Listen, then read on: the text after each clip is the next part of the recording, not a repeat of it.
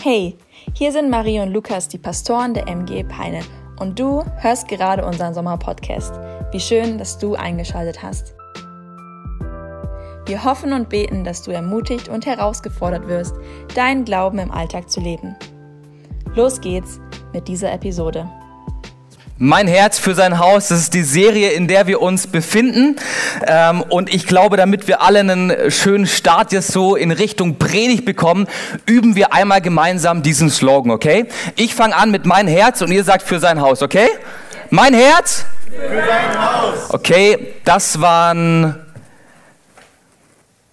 Menschen, die kein Sprechorgan haben. Wir machen das nochmal mit Menschen, die Münder geschenkt bekommen haben, okay? Mein Herz? Für sein Haus. So richtig, Hammer. Hey, ich freue mich hier zu sein. Ähm, und damit auch ein ganz herzliches Willkommen an alle Menschen, die per Livestream mit dazugeschaltet sind. Ich habe letzte Woche eine grandiose Predigt gehört am Sonntagmorgen um 10.25 Uhr bei meinen Eltern im Pforzheim per Livestream und niemand Geringeres als meine Frau hat gepredigt. Ähm, und damit eine ganz große Wertschätzung an dich, äh, Marie. Du hast großartig darüber gepredigt und einen starken Start gesetzt in die Richtung, in die wir gehen wollen. Denn Geld ist absolut die falsche Quelle für Glück, Sicherheit und Identität. Und das hat Marie letzte Woche so stark auf den Punkt gebracht und so klar gemacht. Ich habe ihr von äh, meinen Eltern zu Hause applaudiert und gejubelt, habe in den Chat reingeschrieben.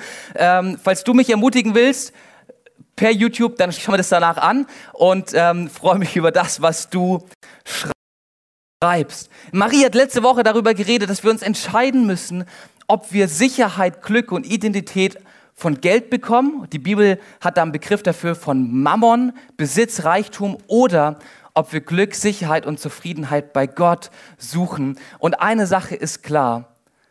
Geld, Reichtum und Besitz lassen uns immer irgendwo im Stich. Wenn wir uns aber in die Hand Gottes fallen lassen, dann hält er uns fest. Und das ist das Trittbrett, von dem ich heute Morgen abspringen möchte. Die Grundlage für diese Predigt. Das heißt, wenn du sie noch nicht gehört hast, geh auf unseren YouTube-Kanal oder bei Spotify, Apple Podcast findest du sie auch und hör sie dir gerne noch einmal nach. Und damit springe ich jetzt einmal in die Predigt rein. 1859 stirbt einer der reichsten Menschen Manhattans, John D. Wendell. John D. Wendell war der Donald Trump des 19. Jahrhunderts. Ähm, ihr seht gleich hinter mir ein Bild von ihm.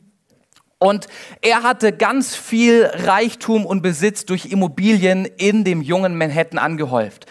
Halb Broadway gehörte ihm, mehrere Blocks waren in seinem Besitz. Und als er 1859 starb, hinterließ er der Welt sechs Töchter, einen Sohn und drei Millionen US-Dollar, was heute ein Batzen Geld ist. In heutiger Zeit wären das circa eine Milliarde. Und er hinterlässt dieser Welt diese sechs Töchter, den einen Sohn und drei Millionen Euro und sein Sohn John G. Wendell.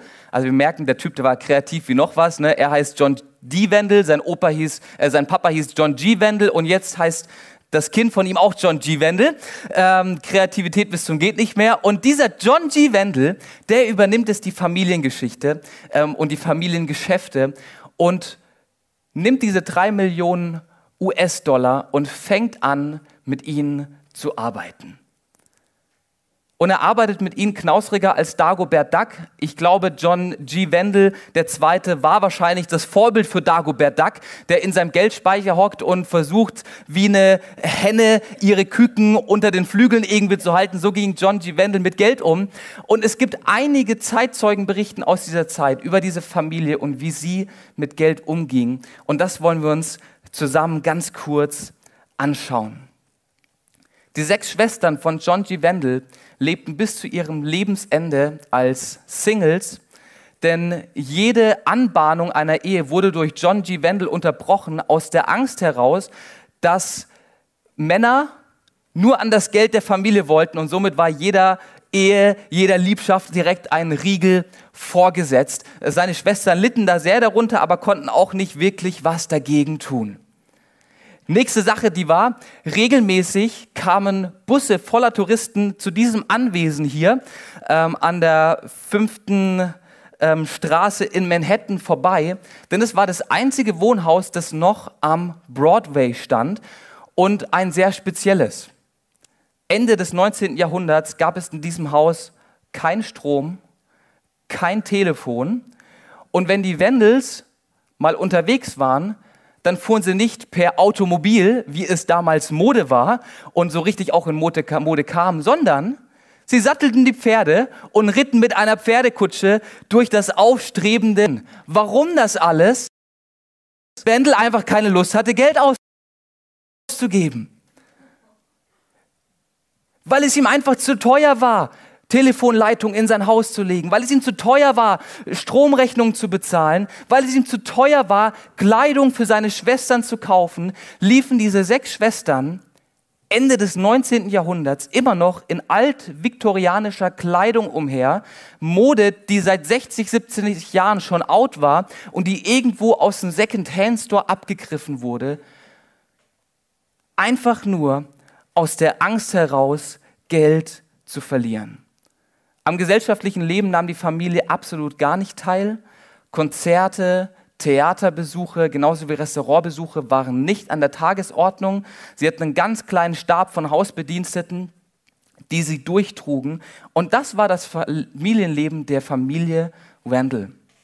1914 starb dann das Familienoberhaupt John G. Man könnte es meinen, dass die Schwestern vielleicht endlich in die Freiheit durchbrechen und ihr Leben anfangen zu genießen. Weit gefehlt. Sie führen das Leben einfach so fort, wie es ihr Bruder vorgelebt hat, und eine nach der anderen stirbt, ohne das Leben richtig gelebt zu haben. Die einzige, die überbleibt, ist Ella Wendell. Sie stirbt dann auch 1938 und verbrachte die letzten Jahre ihres Lebens in Gemeinschaft ihres Pudels Tobi. Das war die einzige Gesellschaft, die sie hatte. Und hinterlässt dann am Tag ihres Todes ihren Tubel, Pudel Tobi und 35 Millionen US-Dollar. Direkt nach der Beerdigung melden sich über 2300 Menschen, die vorgeben, uneheliche Kinder zu sein und sagen, hallo, ich bin's. Das Ganze wurde vor Gericht geklärt. Keines dieser Menschen hat jemals einen Penny bekommen. Ähm, das wurde alles vor Gericht gut abgewehrt. So, was macht man mit 35 Millionen US-Dollar? Die kannst du keinem Pudel vererben, der kann damit nichts machen. Also hat die Stadt New York entschieden, da es keinen einzigen Nachkommen gab, niemand, der irgendwie im Testament erwähnt wurde, dass die 35 Millionen US-Dollar aufgeteilt wurden in fünf gleiche Teile ähm, und die wurden dann verschiedenen Wohltätigkeitsorganisationen der Stadt zugeschlagen. Was für eine traurige Geschichte, oder? Da ist eine Familie von Multimillionären, die alle Möglichkeiten der Welt hatten, die, die alles Kapital hatten, um sich Träume zu verwirklichen, um sich Wünsche zu erfüllen, um andere Menschen mit Geld zu segnen, aber die gleichzeitig so viel Angst hatten, Geld zu verlieren, ihre, ihre Hände um den Besitz umarmten und dafür sorgten, dass davon nichts abhanden kommt. In ihrem Geiz verschwand Familie Wendel von der Erdoberfläche, ohne dass sich jemand noch an sie erinnert. Das Einzige, was von dieser Familie übergeblieben ist, ist eine kleine bronzene Plakette, die an einem Hochhaus inmitten von Manhattan angebracht wurde, an der Stelle, wo einmal dieses Haus stand. Ansonsten ist diese Familie in den Geschichtsbüchern kaum anzutreffen, außer dass sie halt eine seltsame, einsiedlerische Gruppe war, die irgendwann mal gelebt hat. Wenn du so viel Angst hast, Geld zu verlieren, dass du nicht bereit bist zu leben, dann ist das ganz ehrlich das Schlimmste, was deinem Geldbeutel passieren kann. Und wenn ich mich heute Morgen hier so in einem Raum umschaue oder in den Livestream reinspickle, dann glaube ich, dass niemand von uns möchte, dass irgendwann Leute Geschichten über uns erzählen, die so ähnlich klingen, oder? Geiz ist alles andere als sexy. Äh, Geiz ist ekelhaft. Wir wollen nicht mit geizigen Menschen zusammen sein. Wir wollen nicht mit Menschen zusammen sein, die so wie John G. Wendell ihre Arme um das Geld legen und gucken, dass da nichts verloren geht. Das allergrößte Zeichen von Armut ist, wenn Menschen nicht bereit sind, Geld auszugeben, weil sie so viel Angst davor haben, es zu verlieren. Und ich glaube, dass Gott uns finanzielle Freiheit versprochen hat und finanzielle Freiheit uns auch wünscht, uns in finanzielle Freiheit hineinführen möchte. Aber das bedeutet, dass wir anfangen, Gottes gute Gedanken über Geld zu inhalieren und zu leben. Und ich habe uns zwei Fakten mitgebracht, zwei Thesen, die Jesus aufstellt zum Thema Geld und zum Thema, wie wir mit Geld umgehen sollen. Und die werden wir uns heute Morgen anschauen. Und ich möchte noch beten am Anfang. Jesus, ich danke dir dafür, dass du heute Morgen hier bist. Ich danke dir dafür, dass du zu uns sprechen wirst und uns auch an einigen Stellen herausforderst. Aber ich glaube, dass deine Wahrheit uns gut tut und deine Wahrheit ähm, dazu führt, dass wir einen gesunden Umgang mit Geld finden. In deinem Namen und die ganze Kirche sagt Amen. Die erste These ist folgende. Jesus interessiert sich für dein Geld. In Markus Kapitel 12 lesen wir eine Geschichte, die wirklich spannend ist. Jesus ist gerade im Tempel unterwegs und er unterhält sich mit verschiedenen Personengruppen, mit der geistigen Elite, mit den Pharisäern, mit den Sadduzäern, mit dem einfachen Volk. Und er hat verschiedene Lehreinheiten für seine Jünger bereit und äh, bringt ihnen einiges bei dort im Tempel, mitten im Trubel. Unter Pilgern, die nach Jerusalem gereist sind, um am Tempel zu opfern. Unter Menschen, die gerne in den Tempel kommen, um zu anbeten. Und mitten in diesem Trubel, mitten in dieser Hektik des Tempelbetriebs, passiert dann Folgendes in den Versen 41 bis 44. Dann setzte sich Jesus in die Nähe des Opferkastens und sah zu, wie die Leute Geld hineinwarfen. Viele Reiche legten viel ein. Doch dann kam eine arme Witwe und steckte zwei kleine Kupfermünzen, zwei Lepta hinein. Das entspricht einem Wert von einem Quadranz in römischem Geld. Also Markus denkt hier an uns mit, übersetzt es direkt in eine Währung, die wir kennen oder auch nicht. Ähm, müsste man in Euro übersetzen, aber dazu komme ich später. Dann passiert folgendes, Jesus rief seine Jünger herbei und sagte zu ihnen, ich versichere euch, diese arme Witwe hat mehr in den Opferkasten gesteckt als alle anderen. Denn die anderen haben nur etwas von ihrem Überfluss gegeben, aber diese arme Frau, die nur das Nötigste zum Leben hat, hat alles gegeben, was sie besaß, ihren ganzen Lebensunterhalt. Jesus setzt sich gegenüber der Opferkästen hin und fängt an zu beobachten, wie viel die Menschen reinlegen. Lustiger Typ, oder? Stellt euch mal vor, Marie und ich würden uns sonntags nach dem Gottesdienst hinten an die Kollektenkasten setzen und würden so eine kleine Strichliste führen, so nach dem Motto, ah, okay, Familie Grundei, oh, sehr gute Leute, super, da habe ich die Scheine gesehen. Ah, okay, ja, da waren nur Münzen am Klappern. Ihr würdet uns entweder auslachen, verkloppen oder ihr würdet anfangen, online zu geben. Ähm, aber ich glaube, es würde bitter aufstoßen, oder? Wenn ihr jetzt nichts sagt, dann machen wir das ab nächster Woche. Ähm, aber Jesus macht's. Jesus setzt sich dort an die Opferkästen hin und du musst Folgendes wissen zu der Zeit. Im Tempel standen 13 Opferkästen aufgereiht. 1, 2, 3, 4, 5, 6, 7, 8, 9, 10, 11, 12, 13 in die du Geld spenden konntest. Jeder Opferkasten hatte seinen bestimmten Zweck, hatte seinen bestimmten Verwendungszweck, seine Kontonummer. Ähm, doch bevor du dein Geld in den Kasten reinstecken konntest, war ein Tisch aufgebaut, hinter dem ein Priester stand. Und du als Spender bist zuerst zu diesem Priester gegangen, hast dort gesagt, guten Tag, Herr Priester, ich möchte gerne heute 100 Quadrant spenden und zwar für dieses Projekt. Dann hat der Priester sich dein Geld angeschaut, draufgebissen, auf Echtheit geprüft, ähm, geguckt, dass es kein Falschgeld ist. Und wenn das alles erledigt war, dann hast du dein Geld genommen und Münze für Münze in diese Opferkästen eingelegt. Das heißt, für Jesus war es überhaupt keine Schwierigkeit zu erfahren, wer wie viel gibt. Der hat sich einfach neben diesem Priester hingesetzt und hat da seine Statistik schön mitgeführt. Und was ich daran so interessant finde, ist die These, die ich gerade schon vorgelesen habe, dass sich Jesus für dein Geld interessiert. Jesus interessiert sich für dein Geld. Jesus interessiert sich dafür, wie du deine Kohle ausgibst, wie du sie investierst oder wie du sie vielleicht hortest, weil unser Umgang mit Geld offenbart, wie unsere Herzenseinstellung ist. Die Art und Weise, wie wir aus Geld ausgeben, zeigt ganz klar, wo unser Schatz ist, wo unsere Interessen liegen und was uns von Bedeutung ist. Und weil Jesus unser Herz wichtig ist, ist ihm auch dein Geld wichtig. Ist ihm wichtig, wie du mit Geld umgehst, wie du es sparst, wie du es ausgibst oder wie du es freizügig gibst. Weil Geld eine unglaublich große Macht über uns hat. Und bei Geld gibt es nur zwei Optionen. Entweder herrschst du gemeinsam mit Jesus über Geld oder Geld herrscht über dich.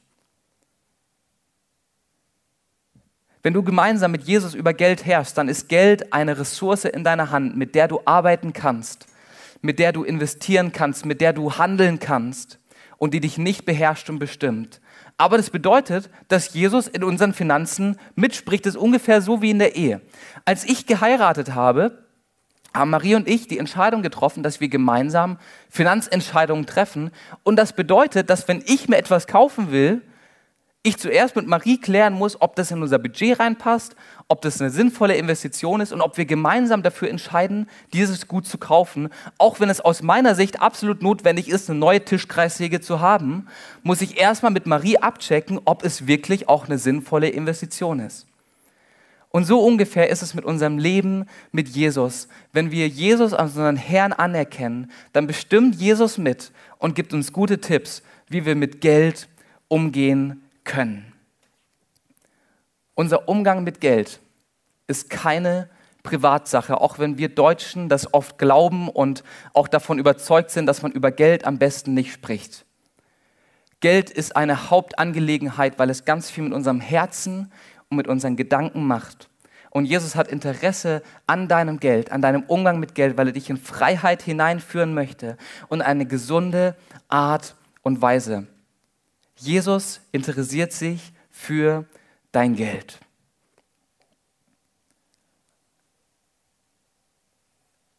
Und damit komme ich zur zweiten These.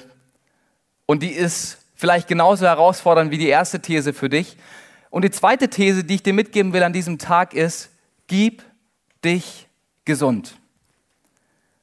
Jesus beobachtet ja nicht nur das Vorgehen an diesem Opferkasten.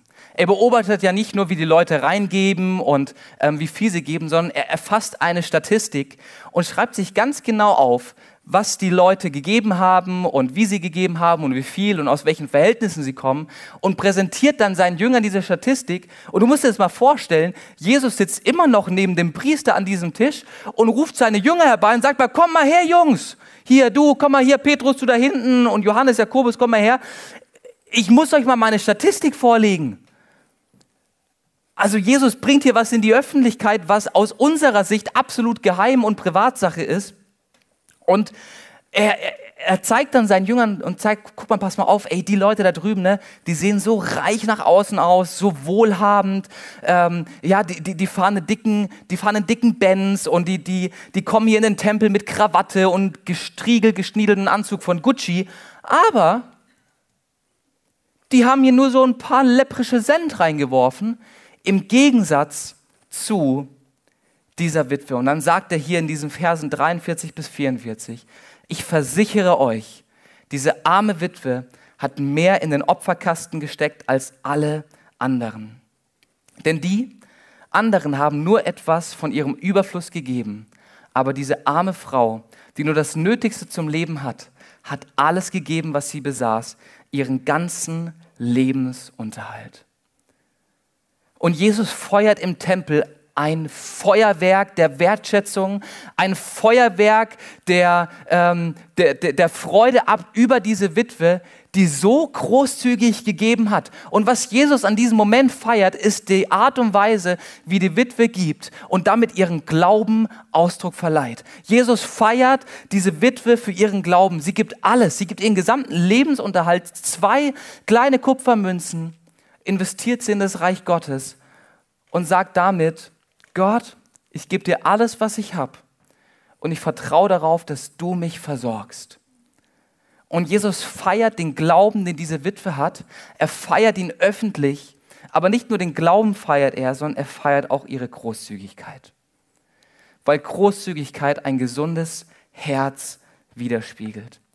Diese Witwe gibt diese zwei kleine Kupfermünzen nicht, um gesehen zu werden, Sie gibt diese zwei kleine Kupfermünzen nicht, um Einfluss auf das Tempelgeschehen zu bekommen.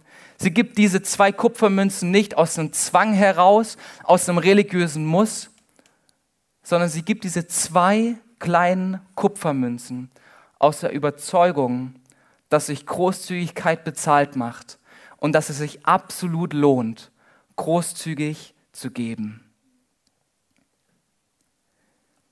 Jesu Wunsch für dein Geldbeutel ist, dass du nicht dein Geld versuchst zu behalten wie Familie Wendel, sondern dass du anfängst, großzügig zu geben wie diese Witwe.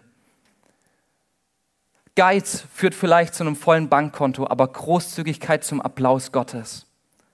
Geiz führt vielleicht dazu, dass du eine sichere Rente anscheinend hast, aber Großzügigkeit führt dazu, dass Gott dich feiert und dass Gott dir applaudiert. Geld wurde dir und mir in die Hand gelegt als eine Ressource, die wir einsetzen sollen und einsetzen dürfen und die uns gesund machen kann, wenn wir richtig damit umgehen. Wer aber stets den ganzen Kuchen für sich behalten will, der bekommt nur Bauchschmerzen. Wenn du dein Geld nur für dich behalten willst, deine 2000, 3000 Euro, die im Monat reinkommen, dann wirst du am Ende des Tages deinem Herzen, deiner Seele und deinen Gedanken keinen guten Dienst erweisen, sondern bekommst geistlich gesehen davon nur Bauchschmerzen. Und ich will dir einmal ein ganz kurzes Bild zeigen. Ich glaube, wir gehen an unser Geld sehr, sehr oft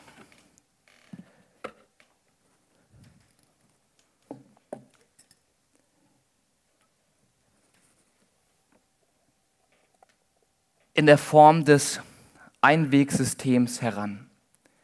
Wir sehen unser Leben, wir sehen unsere Finanzen, unseren Reichtum als nettes Sparschwein, in das am Anfang des Monats Geld reinfließt, durch unseren Arbeitgeber, durch den Staat mit dem großzügigen Kindergeld, Halleluja, danke Deutschland, durch vielleicht Sozialhilfen, die du bekommst. Und wir sehen unser Leben als ein Einwegsystem, in das Geld reinfließt und dann in meinem Leben kann ich ein bisschen ausgeben und ich mache mir ein schönes Leben und einen schönen Luxus. Aber es gibt nur einen einzigen Weg, wie Geld fließt. Und ich glaube, mit der Aktion, die Jesus dort im Tempel bringt und diese Geschichte, auf die er aufmerksam macht, zeigt Jesus, dass Geld nicht ein Einwegsystem sein sollte, sondern unser Leben ein Mehrwegsystem ist. Ja, es fließt Geld rein durch unseren Arbeitgeber, durch den Staat, durch Freunde, die uns vielleicht was schenken. Aber unser Leben hat nicht den Schlitz eines Sparschweins, durch das du nichts wieder hindurch bekommst. Von innen, das ist ja der Zweck des Sparschweins. Ich als Banker kann euch das sagen. Ähm, die Sparkasse ist übrigens Erfinder der Gelddose, der Spardose. Ähm, kleine, kleine Werbung am Rande. Wusstet ihr, dass das Sparkassenlogo ein Sparschwein ist? Oder eine Gelddose, in die Geld reingeworfen wird? Krass, war eine krasse Erleuchtung für mich damals. Naja, aber unser Geld sollte nicht nur in unser Leben hineinfallen und hineinfließen, sondern wir sollten anfangen, Geld zu verteilen. Es gibt nicht nur ein Einwegsystem, sondern Geld ist ein Mehrwegsystem.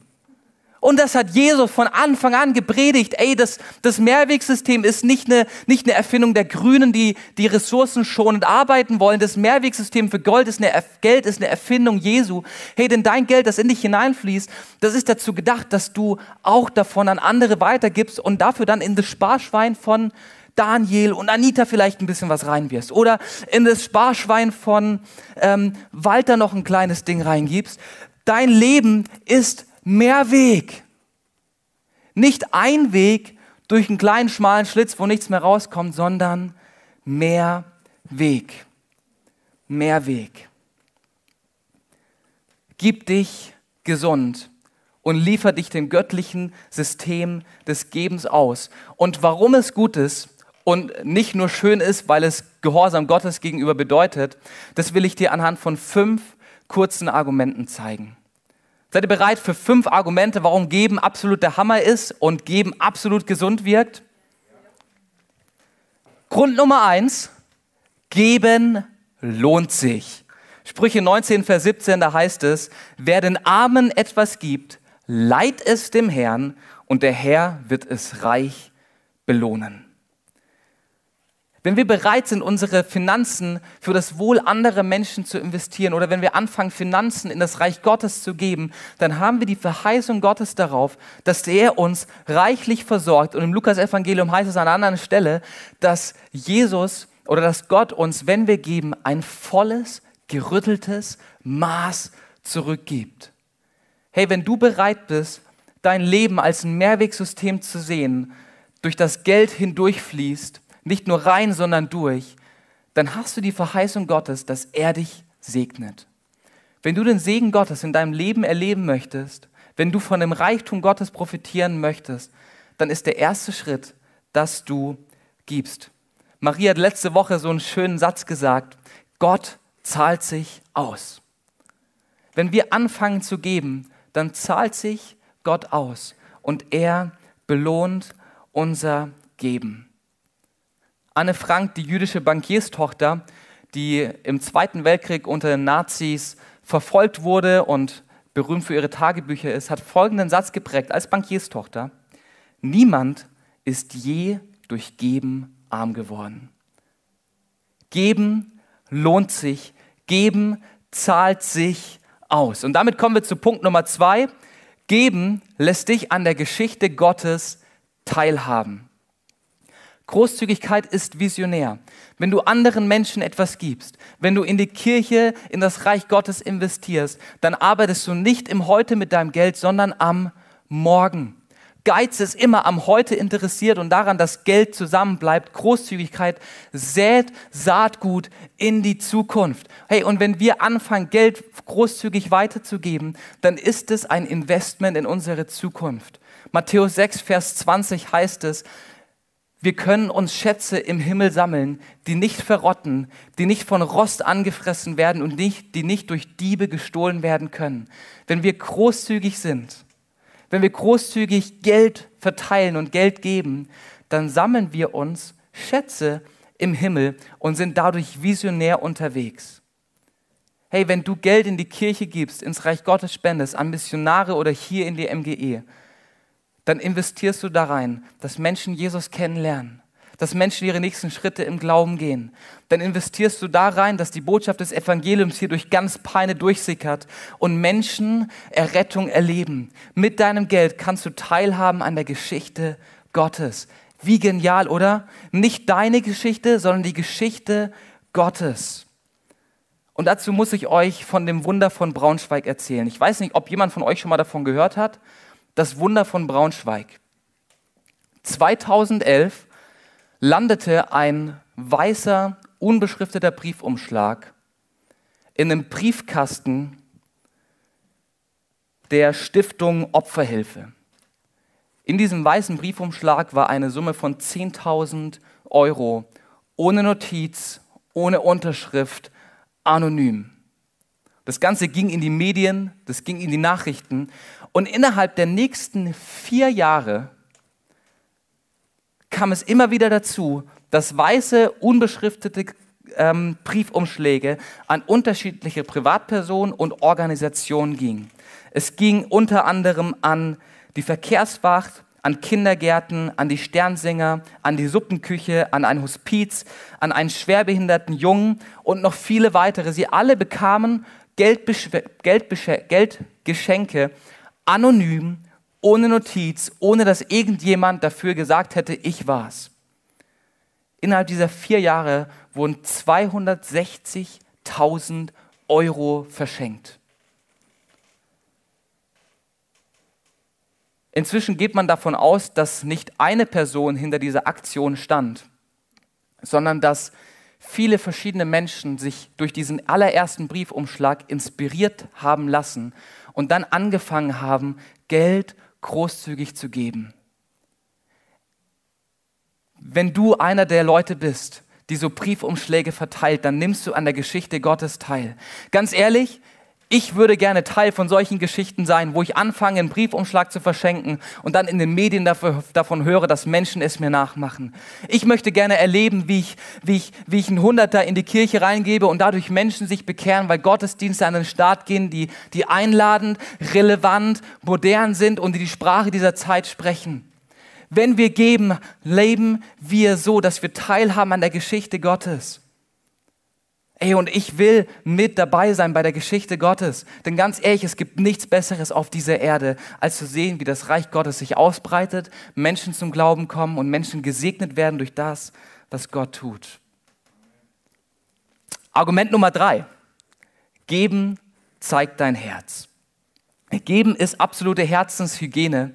Wenn wir geben, zeigen wir, was uns wichtig ist in der Art und Weise, wie wir Geld ausgeben und investieren, geben wir Dingen Bedeutung. Und zwar nicht nur mit dem Mund, sondern mit der Hand und mit dem Geldbeutel. Matthäus 6, Vers 21 sagt Jesus, wo dein Schatz ist, da ist auch dein Herz. Und ich glaube zutiefst, dass man an deinem Kontoauszug ablesen kann, was dir wichtig ist. Wenn da Essenseinladungen am Ende des Monats auftauchen, Geschenke, Bargeldabhebungen von ähm, Euros, die du anderen Leuten zugesteckt hast, dann zeigt dein Kontoauszug, dein Herz, das großzügig ist und Menschen segnen möchte. Mit der Art und Weise, wie du gibst, kannst du Gott zeigen, wie dankbar du bist für das, was du bekommen hast und wie dankbar du bist für das, was du verwalten darfst. Argument Nummer vier, geben ist ein Ausdruck des Vertrauens. Diese Witwe nimmt zwei kleine Kupfermünzen. Wir lesen im Text zwei Lepta, ein Quadranz, das sind heute umgerechnet 1,25 Euro circa.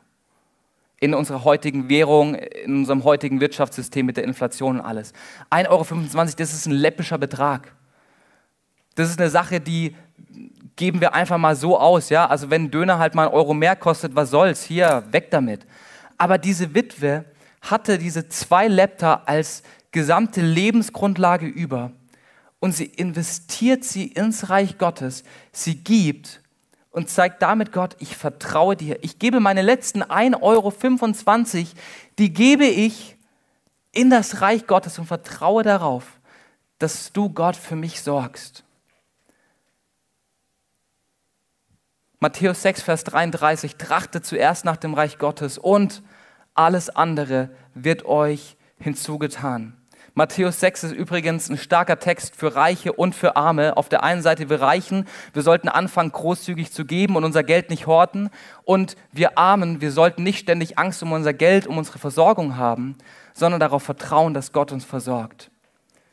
Wenn wir Geld geben, wenn wir großzügig mit Geld umgehen, dann drücken wir damit Gott aus, dass wir ihm vertrauen und dass wir unser Leben ihm unterordnen. Und nach diesen vielen theologischen Argumenten komme ich noch zum fünften Argument. Und dieses fünfte Argument ist ganz simpel. Geben produziert Freude. Sprüche 11, Vers 25. Wer anderen Gutes tut, dem geht es selber gut. Wer anderen Erfrischung gibt, wird selber erfrischt. Mehrere Studien haben inzwischen ergeben, dass durch großzügige Aktionen in unserem Gehirn Glückshormone ausgeschüttet werden, die uns ein Gefühl des Glücks vermitteln. Da gibt es verschiedene Studien, kannst du gerne alles im Internet nachlesen. Ähm, dieses, dieser Akt des Verschenkens, dieser Akt von Weggeben und zu sehen, wie jemand anderes Freude daran hat, produziert in uns Glück. Hey, wenn Gott so einen genialen biochemischen Rhythmus in uns angelegt hat, wie viel sagt uns das, dass wir anfangen sollten, großzügig zu leben, oder? Geben ist ein Freudensmotor, weil Gott dir interne Freude schenkt durch einen biochemischen Ablauf, den er in dir angelegt hat. Und gleichzeitig ist Geben ein Freudensmotor, weil du im Leben von anderen Menschen siehst, was dein Geld bewirkt. Ich glaube, diese Person, die beim Wunder von Braunschweig den allerersten Briefumschlag eingesteckt hat, diese Person hat unglaubliche Freude darüber verspürt, zu sehen, wie andere Menschen es ihr gleich tun und wie ein Hospiz, wie ein Kindergarten, wie ein ähm, behinderter Junge auf einmal Ressourcen zur Verfügung haben und ein Leben zu leben, was sie davor nicht leben konnten. Geben ist ein Freudensmotor. Wer stets den ganzen Kuchen für sich alleine behält, der bekommt davon Bauchschmerzen. Wer aber anfängt, die Kuchenstücke zu verteilen, der feiert eine Party. Und ganz ehrlich, ich will mit meinem Geld eine Party feiern. Ich will mit meinem Geld ein Mehrwegsystem anfangen aufzubauen, das andere Menschen segnet und Kuchenstücke nicht für mich alleine behalten, sondern anfangen zu verteilen und zu geben. Wer gibt, lebt gesund. Wer gibt, lebt gesund. Und ich frage mich, was könnte passieren, wenn wir anfangen, unser Geld großzügig wegzugeben, großzügig zu investieren in Menschen, in das Reich Gottes. Ich glaube, auf der einen Seite tut es unserem Herzen extrem gut, wie wir in diesen vielen Texten und Bibelstellen gelesen und gehört haben. Und auf der anderen Seite sind wir beteiligt an der Geschichte Gottes, die einfach nur großartig ist. Gott selber hat alles gegeben, Römer 8, Vers 23. Er hat nicht einmal seinen eigenen Sohn verschont sondern ihn für uns alle ausgeliefert. Jesus ist der großzügigste überhaupt. Gott ist der großzügigste Geber überhaupt. Und in seiner Großzügigkeit ist er uns begegnet und damit zum Vorbild und zum Beispiel geworden, es ihm gleich zu tun. Gib dich gesund. Fang an, dein Geld zu geben. Und damit möchte ich gerne Sanne auf die Bühne holen. Sanne hat noch einen Eindruck, den wir sehr, sehr gerne teilen wollen ähm, bevor ich gerne die Predigt abschließen möchte mit einem praktischen Apply und einer Anwendung. Wir erleben es immer wieder, dass Gott in unseren Gottesdiensten spricht und dass er ganz konkret einzelnen Menschen Worte oder Gedanken schenkt. Und ähm, das sehen wir durch das Neue Testament immer wieder hindurch, dass es in Gemeinde passiert und so auch jetzt wieder. Ähm, teil sehr, sehr gerne, was du auf dem Herzen hast und was Gott dir gegeben hat. Ja, ich habe tatsächlich mich sofort an den Traum erinnern, den ich kurz zuvor hatte. Ähm, und verspüre irgendwie diesen Drang, das weiterzugeben und der macht jetzt Sinn. Ich habe Gott danach auch gesagt, weil der so hängen geblieben ist, wenn das was zu bedeuten hat, dann ähm, erklär mir das. Und ähm, ich habe gesehen, wie eine Person recht ängstlich war, weil eine OP anstand. Und ähm, die nächste Szene war eigentlich schon nach der OP. Und es war also dieses abschließende Gespräch. Und der Arzt hat halt gesagt, was in der Zeit passiert ist in der OP. Und er hat gesagt, ja, wir, wir haben 33 Prozent ihres Herzens weggenommen und es funktioniert zu 100 Prozent. Wow. Ähm, ich bin überhaupt kein Zahlenmensch, aber das ist mir so hängen geblieben. 33 Prozent hat irgendjemand von seinem Herzen komplett gegeben und es hat ihm letztendlich überhaupt nicht geschadet. Die Person ist komplett gesund geblieben.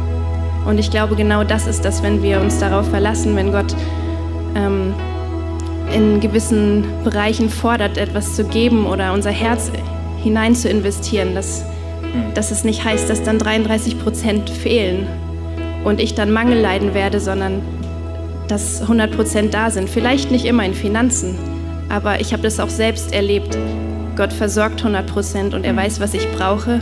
Und genau das hat er für mich zu 100 Prozent. Das wollte ich als Ermutigung weitergeben. Yes, danke schön. Hey, wenn dich das gerade angesprochen hat, dieses Bild, dieser Gedanke, den Sanne geteilt hat, dann reagier darauf. Lass es nicht als irgendein Wort, das am Sonntag geteilt wurde, verschallen, sondern werde praktisch. Und damit möchte ich gerne auf zwei Wege eingehen, wie du auf diese Predigt reagieren kannst. Ihr habt alle auf eurem Platz so einen Umschlag mit dem Titel Mein Herz für sein Haus. In diesem Umschlag findet ihr zwei Zettel. Auf dem einen Zettel steht drauf, dass er hier da bleiben darf in diesem Gebäude und den anderen Zettel kannst du mit nach Hause nehmen. Und auf dem Zettel, der hier bleibt, hast du verschiedene Optionen, wie du geben kannst. Ganz praktisch ins Reich Gottes, in Kirche, als ein Investment dafür, dass Menschen Jesus kennenlernen und in ihrer Beziehung zu ihm wachsen. Hey, wenn Gott zu dir gesprochen hat während dieser Predigt, dann lade ich dich ein. Füll diesen Zettel aus, ähm, werfen hinten in den Kasten als ein Commitment Gott gegenüber. Und den anderen Zettel kannst du mit nach Hause nehmen, da stehen die Details dann dran, wie du praktisch geben kannst. Diese Zettel mit der Ankreuzoption dienen als ein Zeichen Gott gegenüber, wo du jetzt heute sagen kannst, yes, ich bin bereit zu geben. Ich bin bereit, großzügig zu sein. Ich bin bereit, etwas von meinem Herzen wegzugeben für das Haus Gottes. Und ich lade dich ein, wenn du spürst, das ist dein Schritt, das ist dein nächster Schritt, den du gehen darfst und gehen sollst in deinen Finanzen, dann schau dir einen Zettel an und füll ihn aus. Und der zweite Weg, wie du es ganz praktisch machen kannst, der bezieht sich auf deinen Alltag. Wie wäre es, wenn du direkt nach diesem Gottesdienst zu der Bank deines Vertrauens fährst, 50 Euro in 10-Euro-Scheinen abhebst und in der nächsten Woche fünf Umschläge packst mit jeweils 10 Euro oder wenn du noch großzügiger sein willst, mach in jeden 50 Euro rein und anfängst sie einfach mal zu verteilen. Eine Woche lang ein kleiner Geldbetrag, ohne Namen drauf, vielleicht mit einer kleinen Ermutigungsnotiz. Und probier es mal aus. Steckst es deinem Nachbarn zu in den Briefkasten, deinem Arbeitskollegen an seinen Schreibtisch, deinem Schulkameraden in den Rucksack rein. Und dann beobachte, was passiert. Aber meine Bitte an dich ist, reagiere auf diese Predigt in irgendeiner Art und Weise und fang an, auszuprobieren, ob das Mehrwegsystem nicht vielleicht für dein Leben doch das gesündere ist wie das Einwegsystem. Ich möchte gerne für dich noch beten am Ende dieser Predigt und am Ende dieses Gottesdienstes. Ihr dürft gerne sitzen bleiben. Jesus, ich danke dir dafür, dass du unserem Herzen gut tun willst und dass du das beste Leben für uns überhaupt hast. Ein Leben in Fülle. Und zu diesem Leben in Fülle gehört, dass wir unser Geld nicht als Einwegsystem betrachten, sondern anfangen, es freigebig und großzügig zu investieren in das Wohl von Menschen und in das Wohl deiner Kirche, Jesus. Herr, du siehst, wo wir vielleicht verkorkste Bilder von Finanzen haben. Du siehst, wo wir seltsame Vorstellungen über Geld und über Besitz haben. Und ich bete darum, dass du diese Bilder aufbrichst und uns in eine finanzielle Freiheit hineinführst. Herr, ich danke dir dafür, dass dieses Bild so unglaublich wahr ist, was Sanne geteilt hat. Dass, dass wenn wir bereit sind, von unserem Herzen etwas weiterzugeben, dass wir trotzdem 100% haben werden, weil es uns gut tut und weil es gesund für uns ist zu geben. Herr Jesus, du siehst jeden Einzelnen von uns. Du siehst Menschen, die Mangel leiden. Du siehst Menschen, die im Überfluss haben. Und ich bete darum, dass du jeden von uns ansprichst und dass du jedem von uns ganz klar zeigst, was es praktisch für ihn bedeutet, großzügig zu geben. Jesus, du bist der Geber aller guten Dinge. Und du bist derjenige, der uns mit Finanzen und mit allem, was wir brauchen im Leben versorgt. Und darauf dürfen wir uns stellen und, ähm, und uns gleichzeitig daran freuen. Und wir sagen, danke Jesus für alles, was du uns gegeben hast. Und wir wollen Danke sagen, ganz praktisch, indem wir geben und investieren, Jesus. Herr, ich bete darum, dass du in unseren Herzen arbeitest und uns echt in ein gesundes Denken über Geld bringst. Amen. Was für eine starke Predigt. Danke, dass du mit dabei warst. Für weitere Predigen kannst du uns einfach auf unserem YouTube-Channel folgen, und zwar bei MGE Peine. Wenn du uns besser kennenlernen möchtest und immer über die aktuellen Infos, Events und Gottesdienste informiert sein möchtest, dann kannst du dich auf unserer Website ganz einfach für unseren Newsletter anmelden. Wir würden uns freuen, von dir zu hören. Gottes Segen und bis nächsten Sonntag.